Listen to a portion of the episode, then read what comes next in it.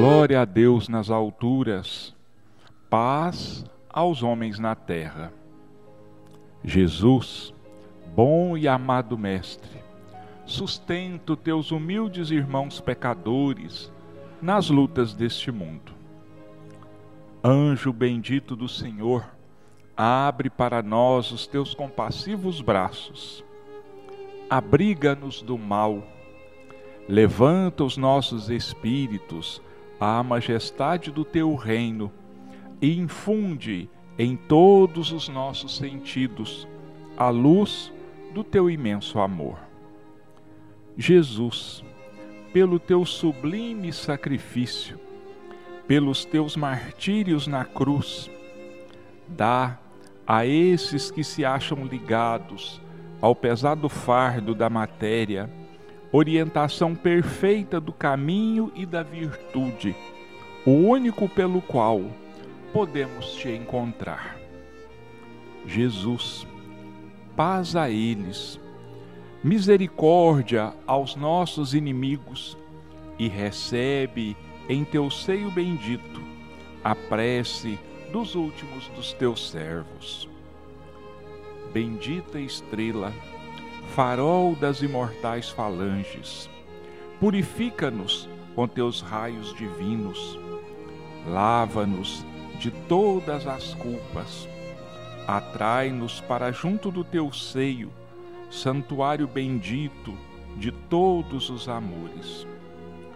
Se o mundo com seus erros, paixões e ódios alastra o caminho de espinhos, escurecendo o nosso horizonte com as trevas do pecado, rebrilha mais com tua misericórdia, para que seguros e apoiados no teu evangelho possamos trilhar e vencer as escabrosidades do carreiro e chegar às moradas do teu reino.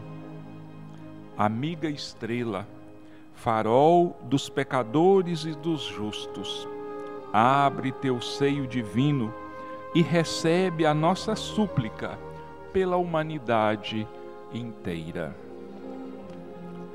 Nosso bom dia a todos os nossos irmãos ouvintes, nossos cumprimentos e o nosso desejo, os nossos votos de um domingo cheio de paz e de harmonia de uma semana cheia de realizações no bem, com muita saúde, com muita paz, com muita harmonia entre cada um e com todos.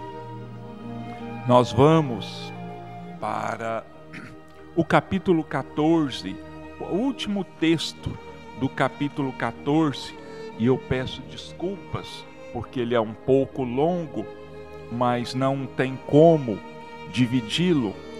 É preciso lê-lo inteiro para que seja melhor compreendido. Instruções dos Espíritos, a ingratidão dos filhos e os laços de família. Santo Agostinho, Paris, 1860 e 2. A ingratidão é um dos frutos mais imediatos do egoísmo e revolta sempre os corações virtuosos.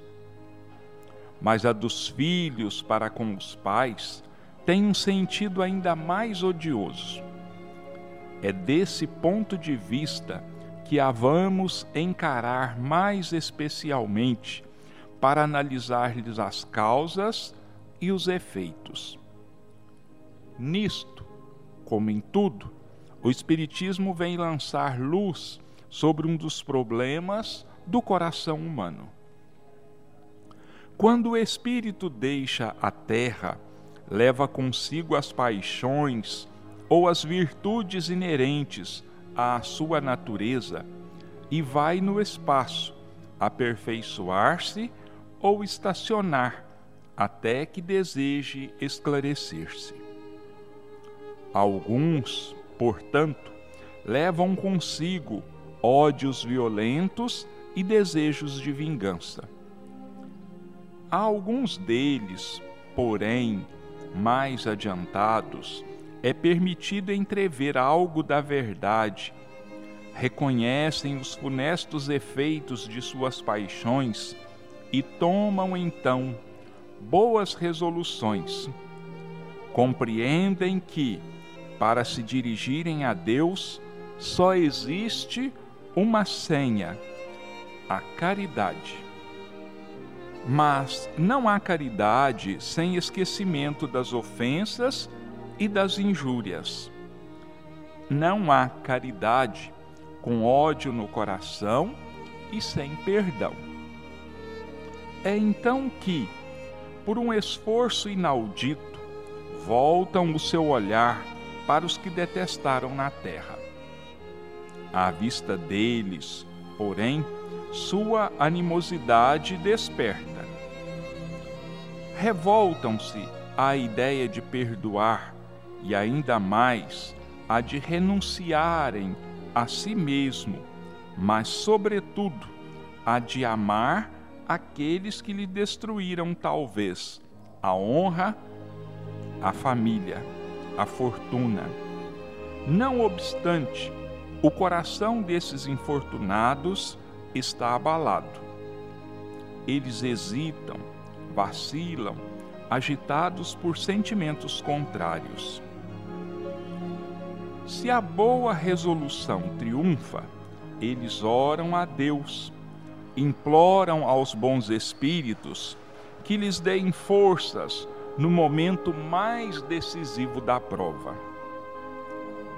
Enfim, depois de alguns anos de meditação e de preces, o espírito se aproveita de um corpo que se prepara na família daquele que ele detestou e pede aos espíritos encarregados de transmitir as ordens supremas permissão para ir cumprir sobre a terra os destinos desse corpo que vem de se formar.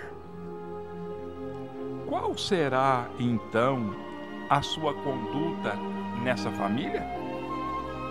Ela dependerá da maior ou menor persistência das suas boas resoluções.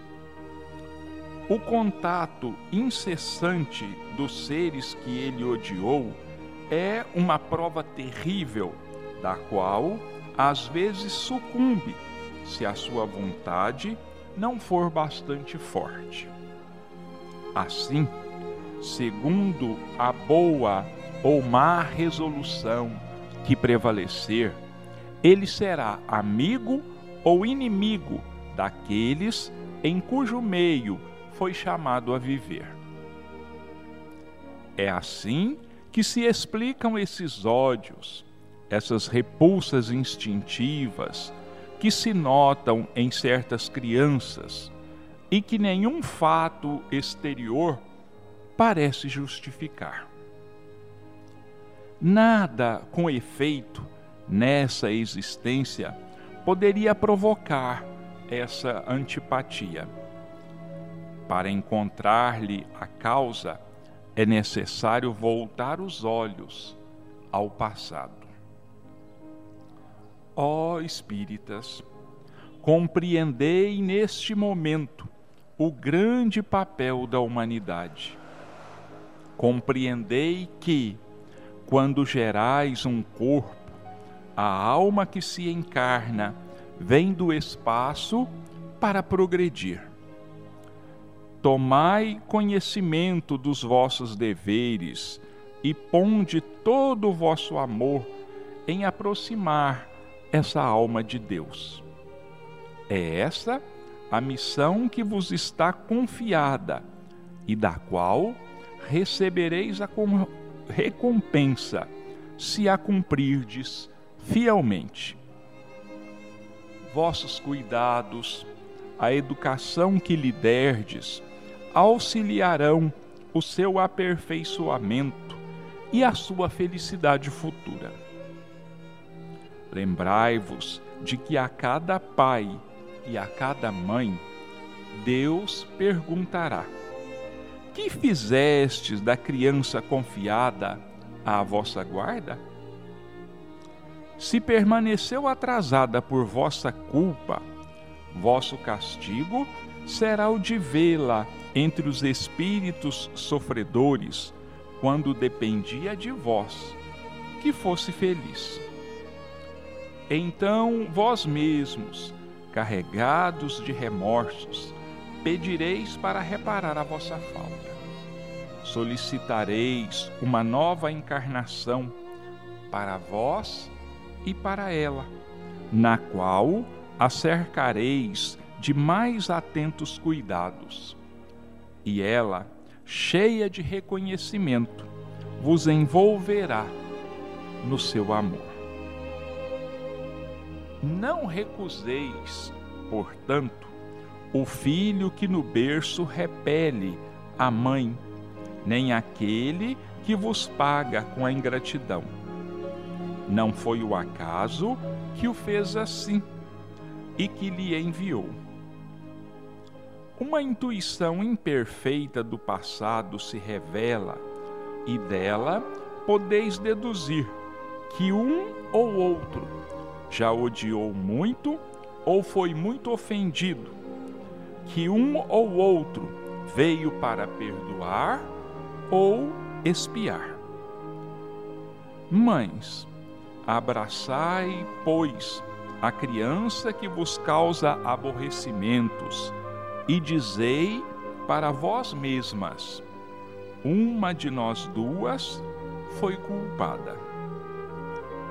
Merecei as divinas alegrias que Deus concedeu à maternidade ensinando a essa criança que ela está na terra para se aperfeiçoar, amar e abençoar. Mas, ah, muitas dentre vós, em vez de expulsar, por meio da educação, os maus princípios inatos, provenientes das existências anteriores, entretêm e desenvolvem esses princípios por descuido ou por uma culposa fraqueza. E mais tarde, o vosso coração, ulcerado pela ingratidão dos filhos, será para vós, desde esta vida, o começo da vossa expiação. A tarefa não é tão difícil como podeis pensar. Não exige o saber do mundo. O ignorante e o sábio podem cumpri-la, e o Espiritismo vem facilitá-la ao revelar a causa das imperfeições do coração humano. Desde o berço, a criança manifesta os instintos bons ou maus que traz de sua existência anterior. É necessário aplicar-se em estudá-los. Todos os males têm sua origem no egoísmo e no orgulho. Espreitai, pois, os menores sinais que revelam os germes desses vícios e dedicai-vos a combatê-los, sem esperar que eles lancem raízes profundas. Fazei como bom jardineiro, que arranca os brotos daninhos à medida que os vê aparecerem na árvore. Se deixardes que o egoísmo e o orgulho se desenvolvam, não vos espanteis de ser pagos mais tarde pela ingratidão. Quando os pais tudo fizeram para o adiantamento moral dos filhos, se não conseguiram êxito, não têm do que lamentar, e sua consciência pode estar tranquila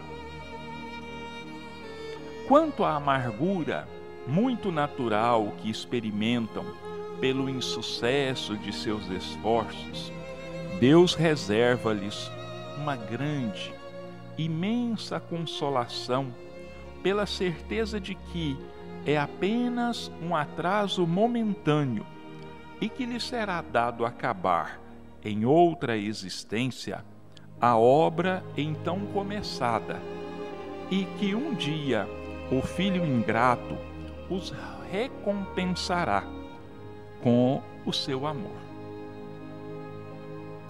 Deus não faz as provas superiores às forças daqueles que as pede. Só permite as que podem ser cumpridas. Se isto não se verifica, não é por falta de possibilidades, mas de vontade. Pois quantos existem que, em lugar de resistir aos maus arrastamentos, neles se comprazem? É para eles que estão reservados o choro e o ranger de dentes em suas existências posteriores. Admirai, entretanto, a bondade de Deus, que nunca fecha a porta ao arrependimento. Chega um dia em que o culpado está cansado de sofrer.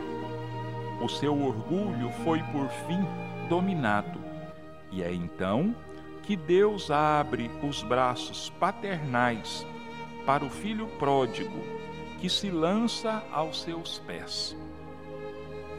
As grandes provas, escutai bem, são quase sempre o indício de um fim de sofrimento e de um aperfeiçoamento do espírito, desde que sejam aceitas por amor a Deus. É um momento supremo e é nele, sobretudo, que importa não falir pela murmuração, se não se quiser perder o fruto da prova e ter de recomeçar. Em vez de vos queixardes, agradecei a Deus que vos oferece a ocasião de vencer para vos dar o prêmio da vitória. Então, quando, saído do turbilhão do mundo terreno, entrardes no mundo dos espíritos, sereis ali aclamado como o soldado que saiu vitorioso do centro da refrega. De todas as provas, as mais penosas são as que afetam o coração aquele que suporta com coragem a miséria das provações materiais, sucumbe ao peso das amarguras domésticas, esmagado pela ingratidão dos seus. Oh, é essa uma pungente angústia. Mas o que pode, nestas circunstâncias, reerguer a coragem moral? senão o conhecimento das causas do mal, com a certeza de que, se há longas dilacerações, não há desesperos eternos, porque Deus não pode querer que a sua criatura sofra para sempre. O que há de mais consolador, de mais encorajador, do que esse pensamento de que depende de si mesmo, de seus próprios esforços, abreviar o sofrimento, destruindo em si as causas do mal? Mas, para isso, é necessário não reter o olhar na terra e não ver apenas uma existência.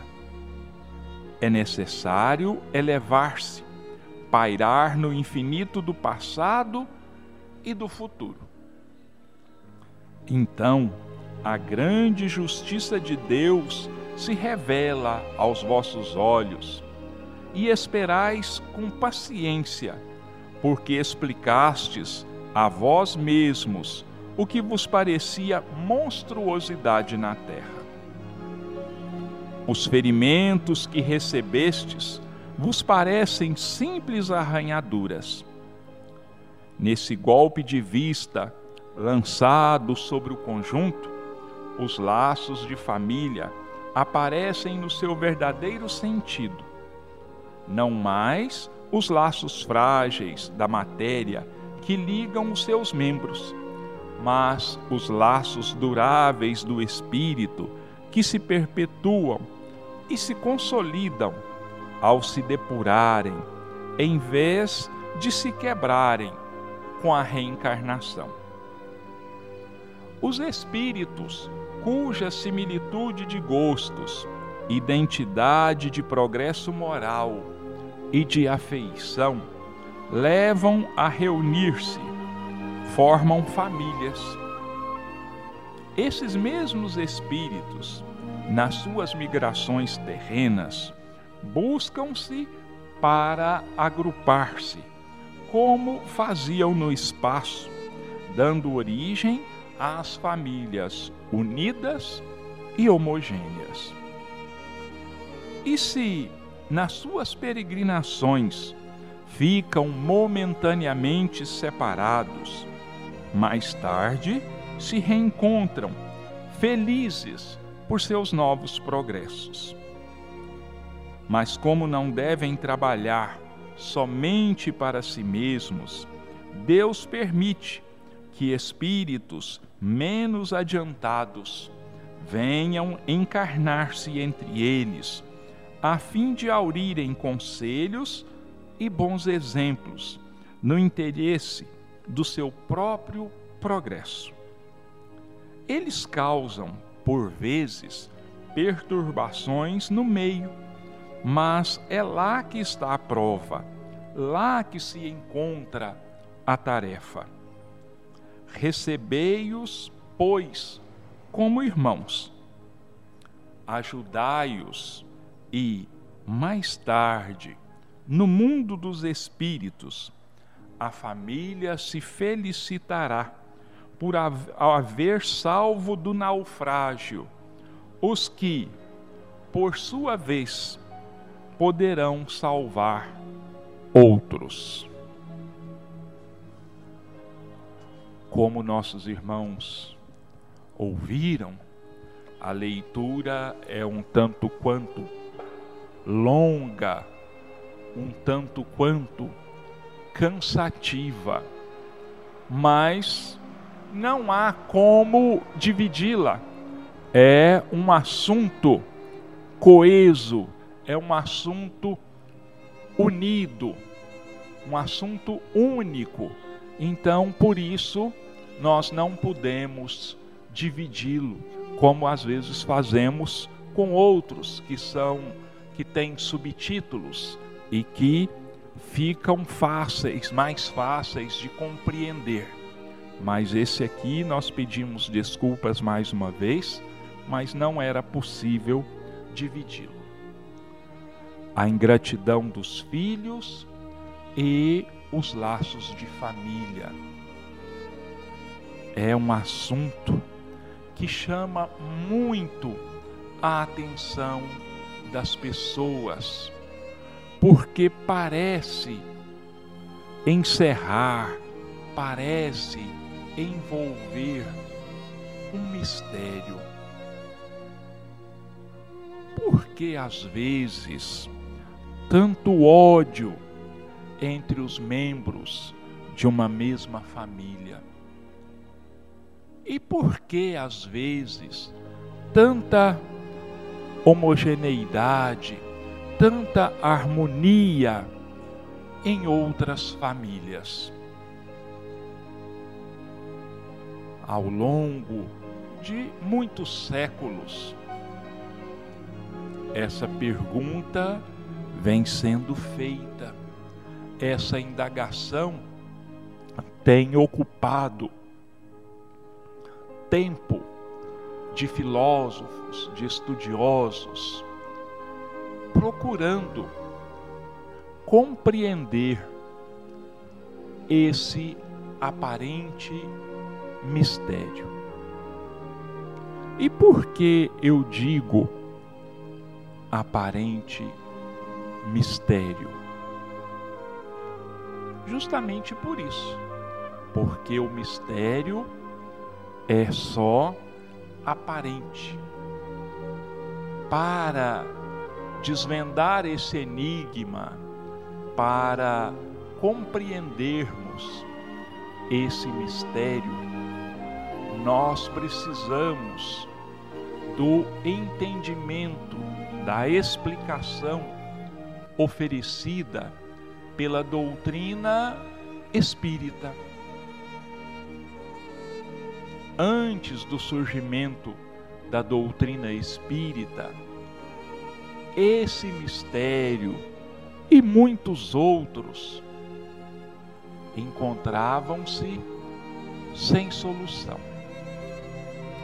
Então, chega a doutrina espírita e nos diz: a chave de tudo isso se encontra na realidade das vidas sucessivas, se encontra na evidência da reencarnação.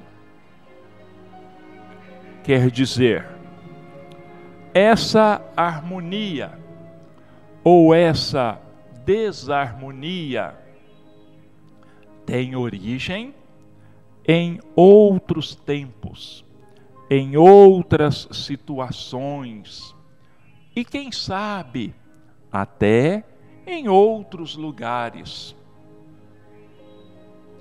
Não é segredo para ninguém muito menos para o espírita, que nós nos encontramos na terra mais uma vez. Não é a primeira, nem a segunda e nem será a última. Nós já vivemos e convivemos em outros lugares, em outras épocas, em outra situação econômica e social, e assim por diante.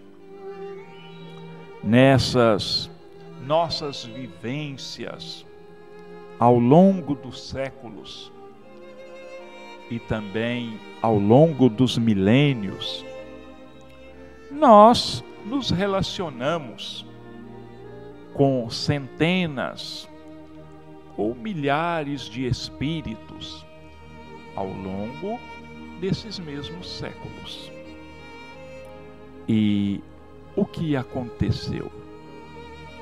Aconteceu que, se nós fizemos amigos, se nós angariamos o apreço, a gratidão, o amor de alguns, Infelizmente, nós também angariamos o ódio, a perseguição, a ingratidão de muitos e muitos. Tudo bem, o amor nos aproxima, mas o ódio nos distancia.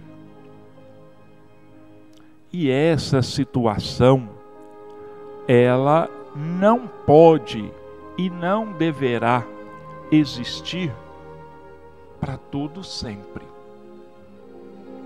Essa situação precisa ser corrigida.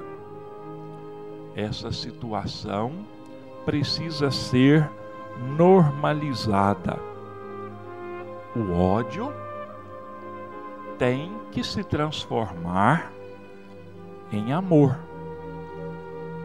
tem que se transformar em gratidão. E como é que nós vamos conseguir essa transformação? Buscando a convivência uns com os outros nas vidas sucessivas. Então, aquele espírito que por acaso voltou ao mundo espiritual, nos odiando, nos querendo mal, buscando oportunidades de vingança,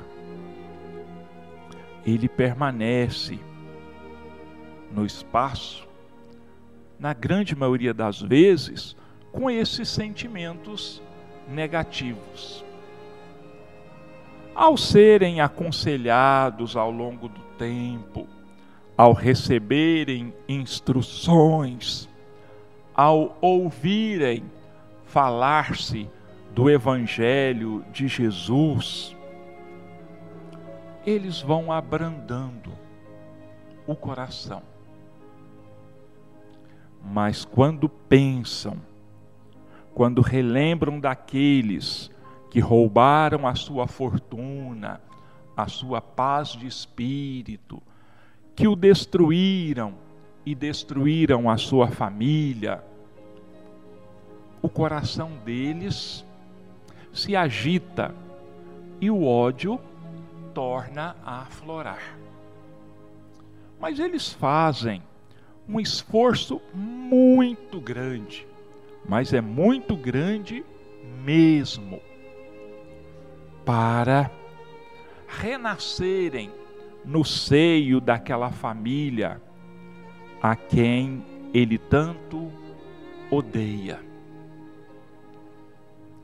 E é então que surgem esses casos de crianças que às vezes repelem o pai, ou repelem a mãe, ou repelem os irmãos entre si, porque apesar de não nos lembrarmos plenamente de tudo o que aconteceu, não nos lembrarmos de quem foi quem nos episódios das nossas vidas passadas, ainda assim, o nosso espírito, por instinto, percebe que as suas emissões, a sua aura, vamos dizer assim, não se afiniza com algumas outras auras. Então, instintivamente, ele percebe que ali está alguém que ele não quer bem ou que não lhe quer bem. Então há essas desavenças, há essas discórdias. Mas não existe outro meio de se nascer na terra a não ser no seio de uma família. E se nós queremos pedir perdão, trabalharmos pelo perdão, ou queremos ser perdoados, nós temos que passar por essa situação. E o bom ou mau êxito da empreitada vai depender única e exclusivamente de cada um em particular. Então, é onde nós vemos, às vezes, um espírito, uma pessoa muito considerada e amada pela família, mas ela não se adapta àquela família. Ela tem rejeição por todos. Ou acontece o contrário, ela é rejeitada por alguns ou pela maioria. Mas a bondade de Deus, a sabedoria de Deus é tão grande que muitas vezes nessas famílias encarna também um espírito para com o seu trabalho, para com a sua mediação, com a sua interferência, venha a diminuir esses atritos.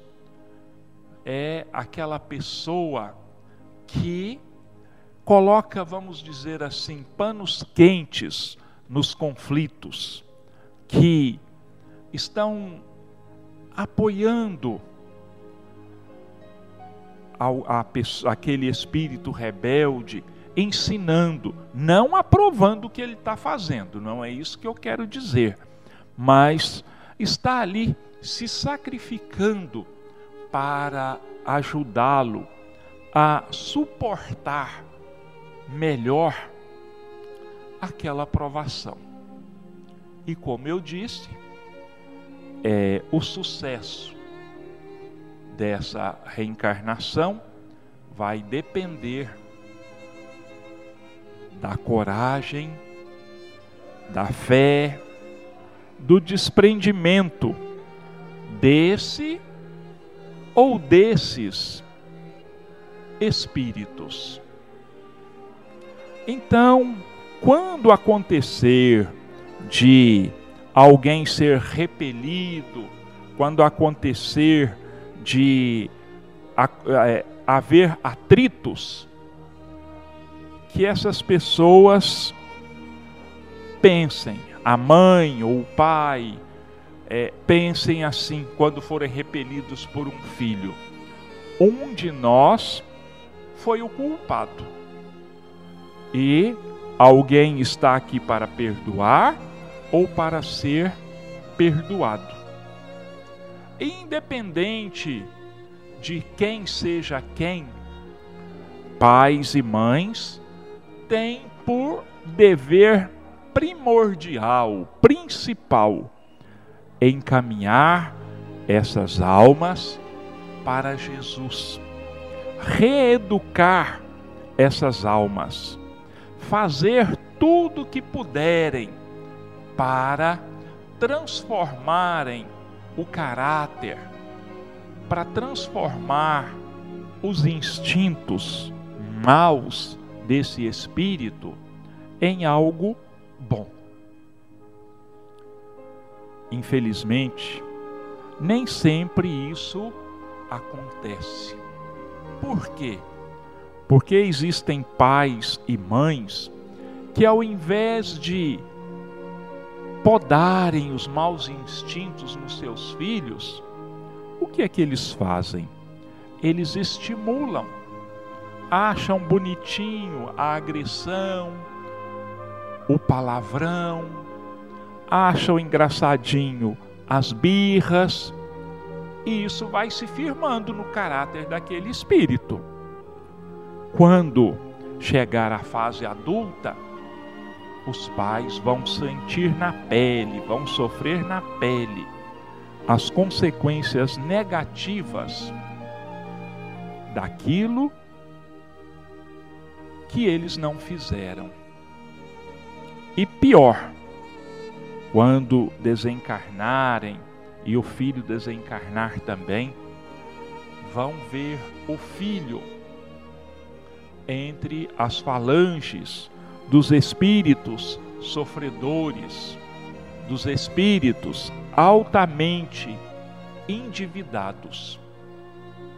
E aí, totalmente arrependidos, vão solicitar uma nova encarnação e vão pedir permissão para que esse mesmo filho renasça como filho novamente para agora, num processo muito mais demorado, num processo muito mais trabalhoso de reeducar esse espírito.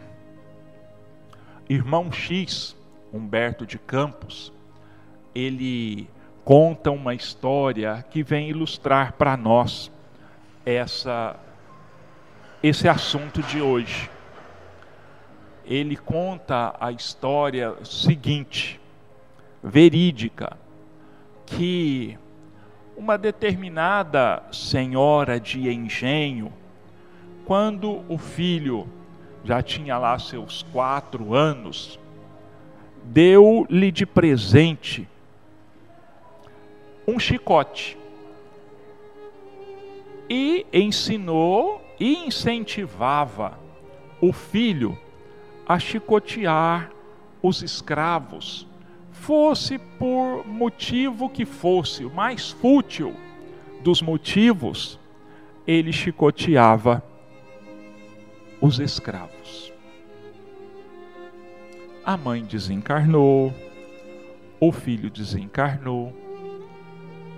Cem anos depois, nós vamos encontrar aquela ex-senhora de engenho reencarnada, tendo como filho aquele mesmo filho da vida passada.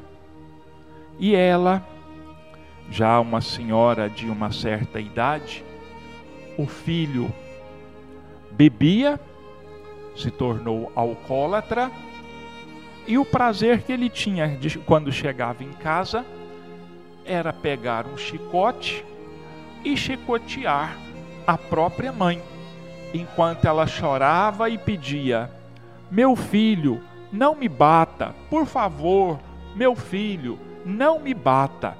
Mas ela estava recebendo exatamente, ela estava colhendo exatamente o que ela havia plantado. E alguém poderia estar perguntando: mas e aí? E aqueles pais que fizeram tudo que podiam para reeducar o filho, para encaminhar aquele espírito, mas ela era tão rebelde que ele não aceitou as diretrizes, ele não aceitou os conselhos, as orientações. Como ficam esses pais que, apesar de fazerem tudo, tentarem de tudo, não conseguiram? Olha, meus irmãos, os Espíritos nos dizem o seguinte: todos nós temos o nosso livre-arbítrio. Se aquele espírito não quis se sujeitar, não quis se corrigir, é um direito dele. Ele vai sofrer as consequências futuramente. Aqueles pais não têm nenhum problema de consciência, porque fizeram o que podiam. E podem ficar descansados, porque aquele espírito ele vai passar por corrigendas ainda mais dolorosas e vai chegar um dia, mais cedo ou mais tarde, que ele vai acordar, como todos nós vamos acordar. E a partir daí, então, ele vai passar a seguir o caminho certo, o caminho correto. Então, meus irmãos, por aqui, por esse assunto, a ingratidão dos filhos e os laços de família, nós percebemos o quanto Deus é sábio, o quanto Deus é justo, o quanto Deus é bondoso ao nos proporcionar as inúmeras reencarnações nos dando o tempo que nós queiramos, vamos dizer assim, para o nosso crescimento, para a nossa transformação. Então, meus irmãos, outra consequência que nós podemos tirar disso é a seguinte: tudo aquilo que nós sofremos é justamente a colheita daquilo que nós mesmos plantamos. E não podemos, em hipótese alguma, se nós tivermos algum senso de justiça, não podemos culpar a ninguém, nem a, aos pais, nem aos amigos, nem sequer, a, muito menos, a Deus. Porque aquilo que nós sofremos é o fruto daquilo que nós plantamos, é o resultado das nossas ações.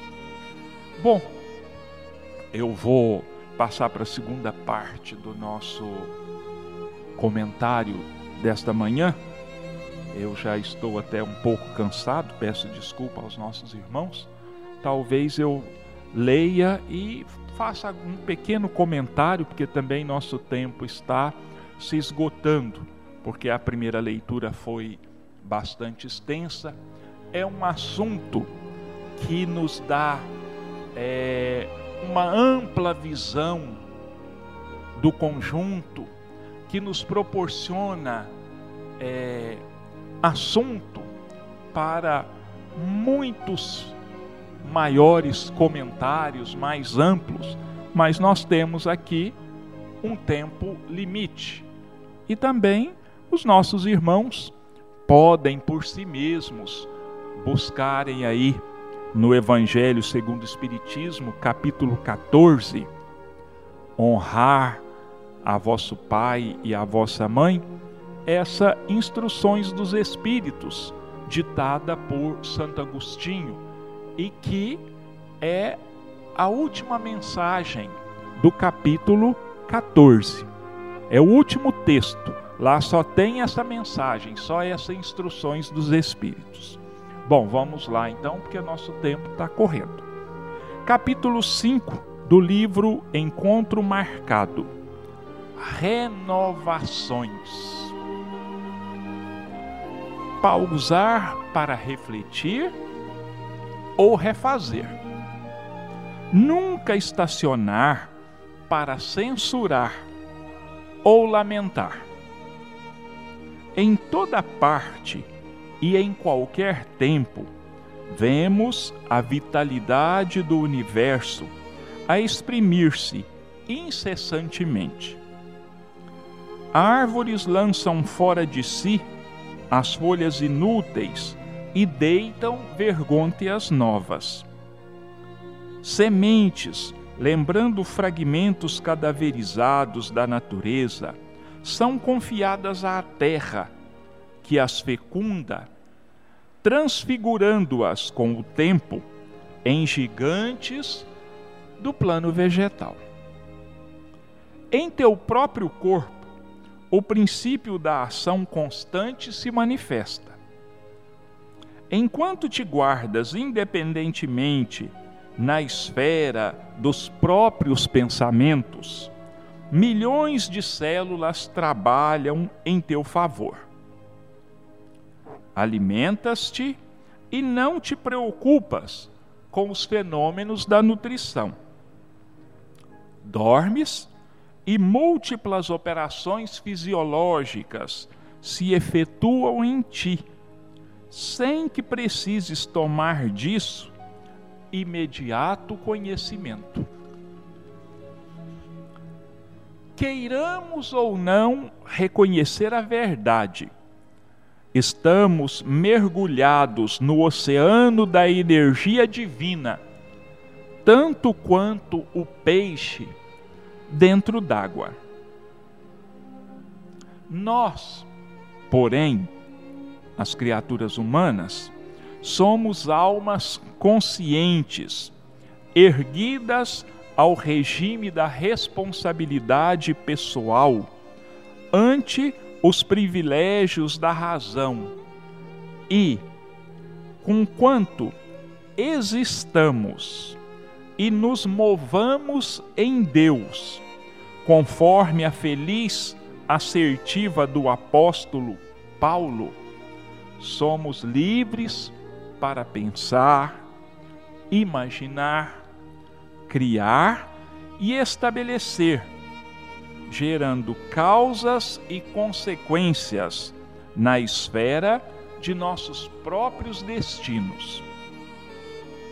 Daí a necessidade de nos enquadrarmos no plano do Supremo Pai quanto à edificação da felicidade de todos, aceitando e abençoando as renovações que se nos façam indispensáveis.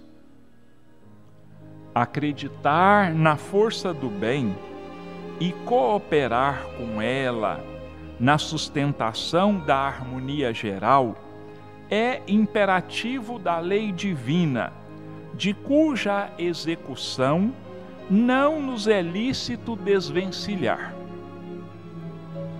Se intimados pelas circunstâncias a necessárias alterações na experiência cotidiana, louvemos a divina providência e vejamos como dirigir convenientemente as nossas possibilidades para que se faça o melhor com o nosso auxílio na obra do progresso e do aprimoramento em nós e fora de nós.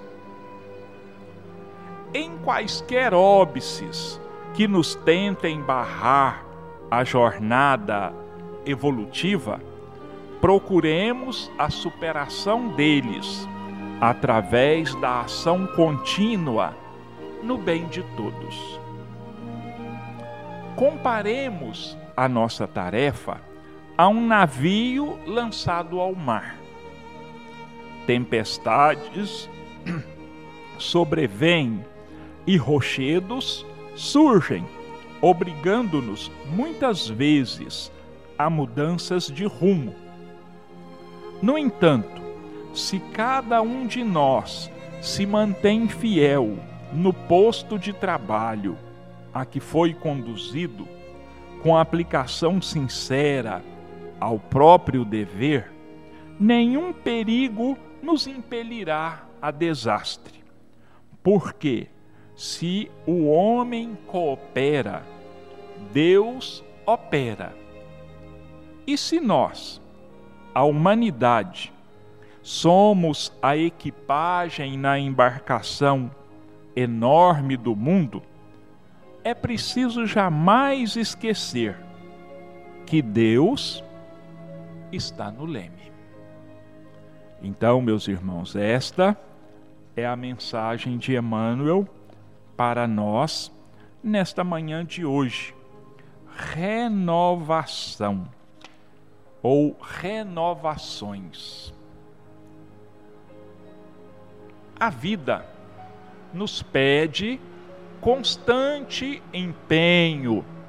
A vida exige de nós constante luta. O universo é todo movimento, o universo é todo ação. Não existe absolutamente nada parado, não existe nada imóvel. Tudo se move, tudo se agita no universo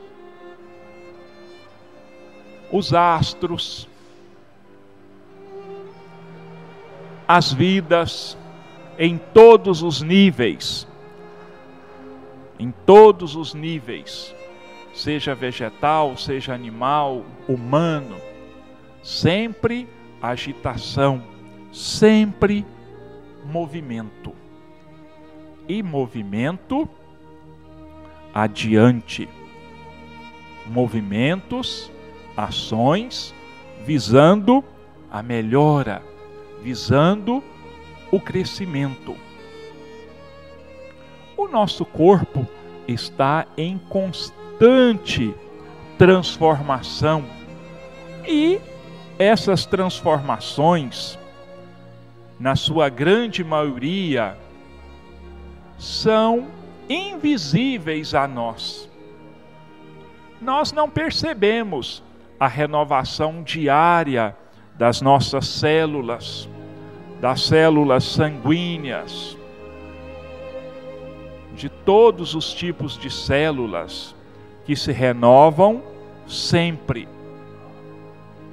A nossa pele se renova constantemente, de tempos em tempos. Não resta mais nenhuma célula antiga no nosso corpo.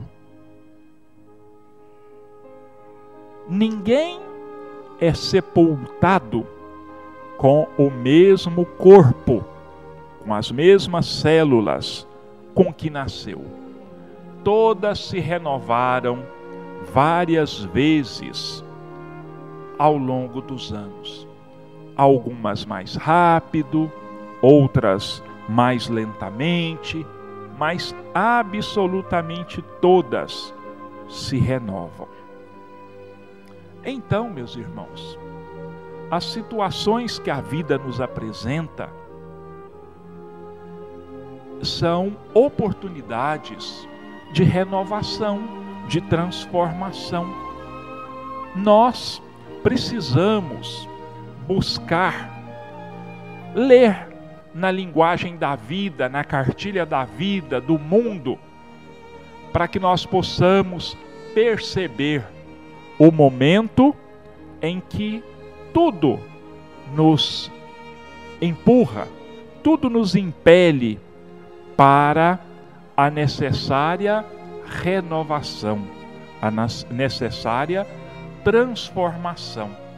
E se nós, às vezes, achamos que tudo está bagunçado, que está um caos, que está uma revolução, Emmanuel nos aconselha que nós vejamos o mundo como um grande navio e que nós somos os marinheiros nós é que cuidamos dessa grande embarcação.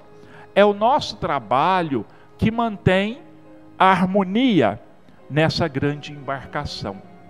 Mas que de vez em quando vêm as tempestades, de vez em quando vêm os vendavais, de vez em quando vêm os tsunamis, mas que nós fiquemos tranquilos, porque no leme dessa embarcação, chamada Terra, ou chamada também universo, vamos ampliar mais, está Deus. E se Deus está no leme, a embarcação está segura.